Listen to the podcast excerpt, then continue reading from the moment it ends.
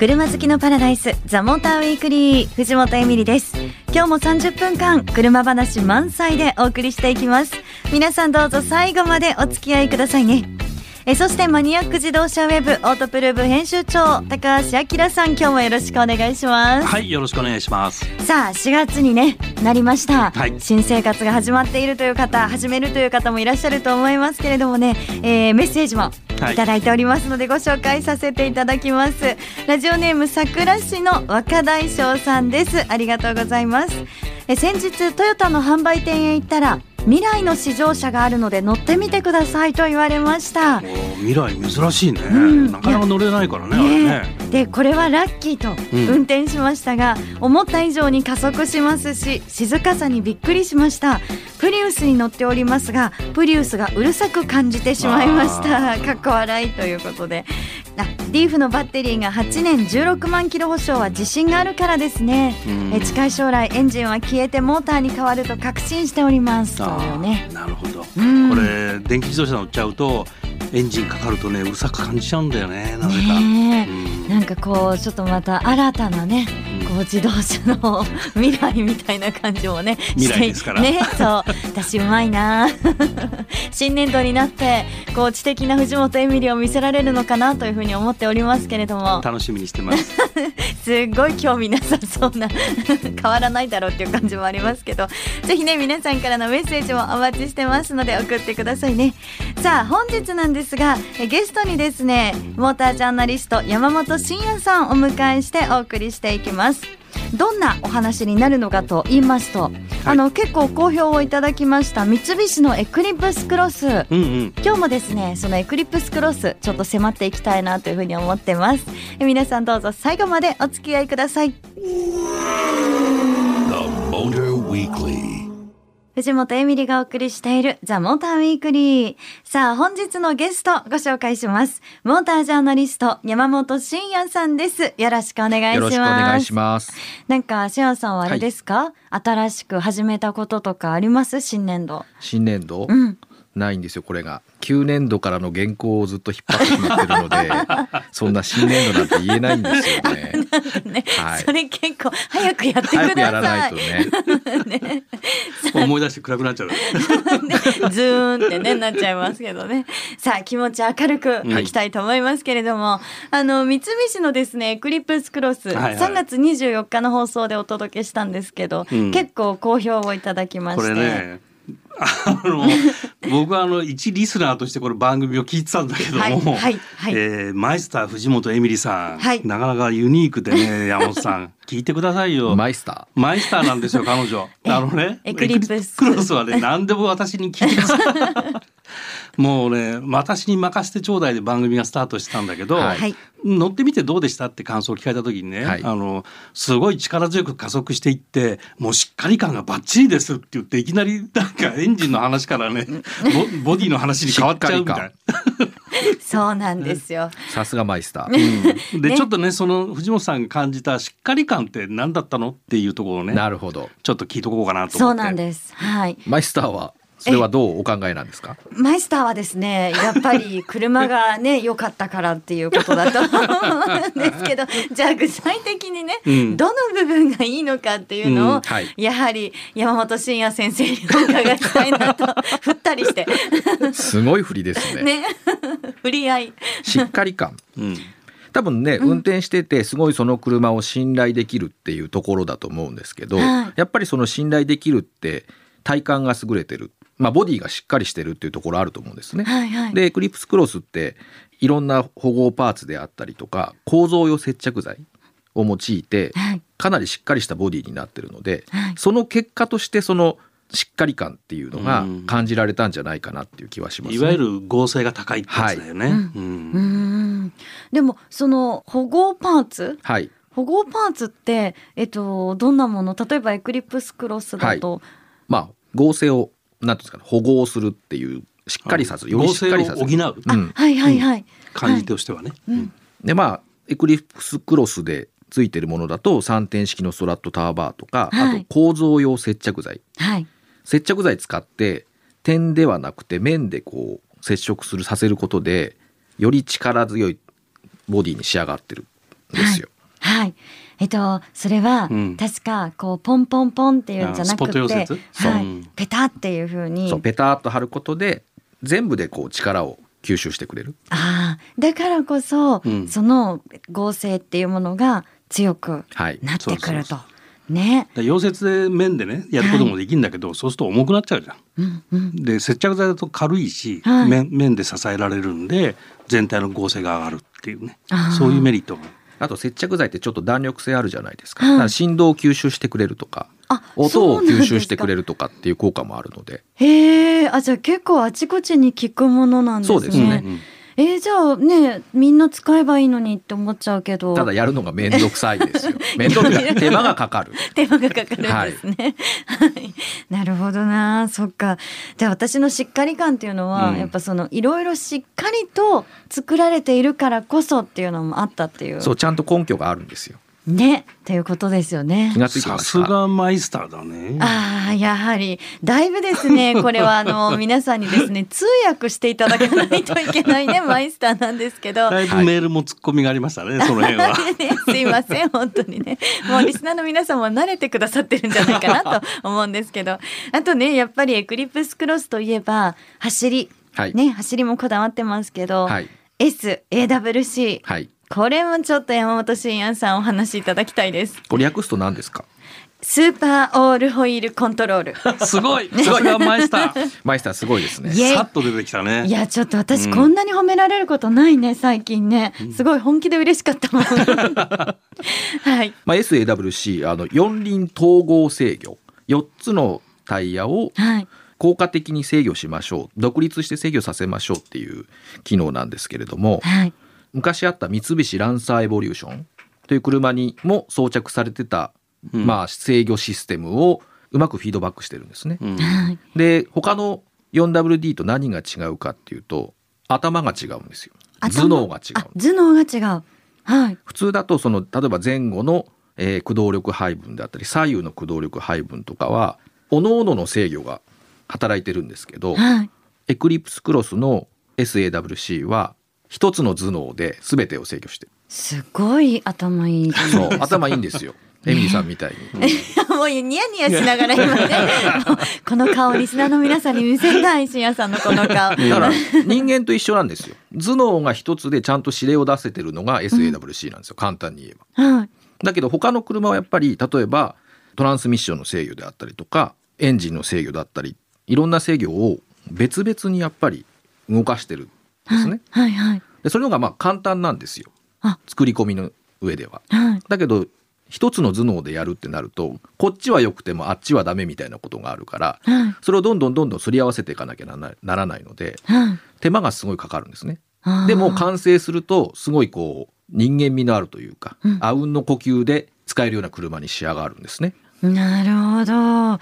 そっか、じゃあそれまずこういうふうに統合させてっていうことがすごいことだし、それがっね藤本さんが、ね、言ってた違和感がないってていうのいう。そこにつながっていくんだね。SAWC どうでしたって言われて違和感がなかったですって答えました。からねいやそれはね ある意味正解なんです。正解なんだ。何が正解なのか分かなり超越してる答えですよね。そうですよね。素晴らしい。間が全部ないっていう間がね全部でもねあの、はい。シアンさんも乗られて、はい。試乗されて、はい。実際どうでしたか？なんかこう評価する点だったりとか走りの部分ではだからいい車ってうん。駐車場からポッと出ただけであれなんかいい車だなって思えるんですよ。すごいじゃないですか。それってでも エクあリプスクのロス。そこで大体車の90%はなんとなくわかるんですよね。はい。であと10%はもう確認するためだけに走るみたいなところもあるので。ええいやジャーナリストさんってねそういうの分かるって言いますもんねなんかあね、の本当にいい車はね。一般的にはさすごいすっ飛ばしてのね、うん。乗ってテストしてるような印象を持ってる人が多いんだけど実際はねあのだらーっと乗ってる感じが多いん。それ言い方がまたちょっとだらっていうのもどうかなと思うけど なんかねまあもちろん制限速度を守ってね、はいあの普通の交通の流れの中で乗っててそのチェックしてることっていうのは結構多いかな。うんまあ要はみんなが普通に乗ってるのと同じ状況の中で乗っていろんな情報をピックアップしてるって感じなんだけどね。じゃあこうだらーっとだらっとは乗ってないですよ。ですよね。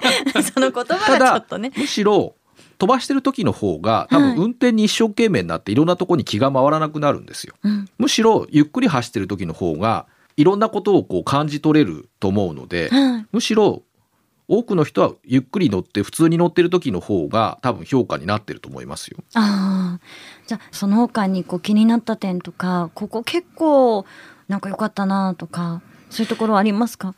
デザインとかね。はいはい。内装が広いよねとか使いやすいよねっていうところもあるんですけど、はい。なんかね昔の三菱らしさが戻ってきたような感じがしたんですよ。ああ、うん。昔の三菱らしさ、うん、なんかこうすごい真面目に作ってるとか、うんうん。すごくスポーティーじゃないんだけどしっかり走るよねとか、はい。その辺はねあのーそのエコとか燃費とかじゃない部分で、うん。やっとこう三菱らしさ帰ってきたなっていう気がするんですね。じゃあ結構その三菱のファンの方にもそうだし、そして新しくじゃあこれからっていうねそうですね。人たちにも響くしっていう、だからオンロードだけいいように見えるじゃないですか、はい。こういうちょっとかっこいい SUV って。はい。だけどちゃんとこのエクリプスクロスは三菱のあの45度の坂をちゃんと登るんですよね。うんうん。だからちゃんとオンオフをちゃんと両立できるっていうところも多分三菱らしさだなと思うんですね。あの実はねあの坂一旦止まってからさらに登るんですよ、うん。そう。ね。あ。あれね、できそうでできないんですよ、他の車は。でらしいですよね、うん。はい。ほらマイスター来た。なんでドヤ顔なの？すいません。あ、この間もドヤ顔って言われた。はい。ということでね、えークリプスクロスお届けしましたけれども、あの、しんやさん、はいジュネーブモーターショーにも行かれたっていうことで、はいちょっと後半はそのお話もしていただこうかなと思います。はいこのままよろしくお願いします。はい、お願いします。ザ・モーターウィークリー。本日はゲストに山本慎也さんお迎えしてます。よろしくお願いします。はい、お願いします。はい、ということで、後半はですね、ジュネーブモーターショー。はい。はい、行かれたということで、うんこれジュネーブモーターショーってよく聞くんですけど、はいはいなんかそのすごく大事なショーなんですか？まあ、あの昔はねその五大モーターショーみたいなことを言っていて、はいそのジュネーブモーターショーの位置づけっていうのも、まあ、新型車が出るとかスポーツカーが多いとかあとデザインコンセプトが出るとかねで技術系のものがフランクフルトショーで出るとかで、まあ、アメリカのものはやっぱりデトロイトで発表されるとか、はいなんかそんな位置づけで一応ざっくりとは分かれてはいるのかな。あ、だからまあそういう意味ではスポーツカーが多いし、デザインコンセプトも結構あったりしてね、はい。まあ、注目度は高いですよね。そうですね。スイスってはい。自国に自動車メーカーがないじゃないですか。あ、そっか、スイスってだから割とこうブースが均等なんですよ。平成中立国らしい。まさにね。そんなとこ いやでもなんか私ちょっとニュースをねチェックしてて、記事とか読んでて、うん。かなり面白そうな車がたくさんありましたけど、注目は信也さん一番は何でしょうか？やっぱり日本人的にはトヨタスープラですよね。うんね GR スープラレーシングコンセプト。はい、来ましたね、えでもこれは復活復活っていう風にね、あのもちろん嬉しい気持ちになるんだけど、はい。ただなんかレーシングコンセプトはい。なんですね。市販車の前にレーシングカーを先に出してしまったというね。ね、今のトヨタをなんか象徴してる感じですよね。そうなんですか。そうね。そうなんですか。はい。でもそのレーシングコンセプトが出て、はいで市販車も出てくるって考えちゃっていい？うん。うん。うん、そこは OK。そこは OK です。あただもうちょっと時間がかかるみたいですよ。あ、あそうなんですね。はいうーん。これ BMW と共同開発してるでしょ？そうですね。うんただスープラっていうとうん直列6気筒エンジン、うん。で FR レイアウトうん。はい。BMW も同じですよね。うんうんでそこでやっぱこういろんなことがこう合意があったみたいな話で、うんうんうん。で BMW は Z4、おー、えートヨタはスープラ。おをー同じプラットフォーム同じパワートレーンで作りましょうという、なるほど。まあスポーツカーってどうしても一社で作るってなかなかハードルが高いので、うん。みんなでこう盛り上げていくためには共同開発っていうやり方が今は一番最適な回答なのかなという気がしますね。BMW の方の展示はされていた。そうですね。うん Z4 コンセプトと言って、まだ市販モデルではないんですけど、うんうんうん限りなく市販に近い車が出てました。うんえー、じゃあいわゆる 86BRZ みたいな、はい。似てるけど違う微妙に違うみたいなものじゃなくてそうもうあのスープラはうんどう見てもスープラに見えるし、なるほどなるほど Z4 はどう見ても BMW に見えるのうんで全然あの兄弟車といってもうんはい形とか顔は全然違いますね。ね。はい、多うん。分乗り味も BMW 流とトヨタ流で多分全然違うと思います。ね。それはちょっと楽しみだね。はい。その他にはどうですか？えースーパーカーで言えばはい。マクラーレンセナ。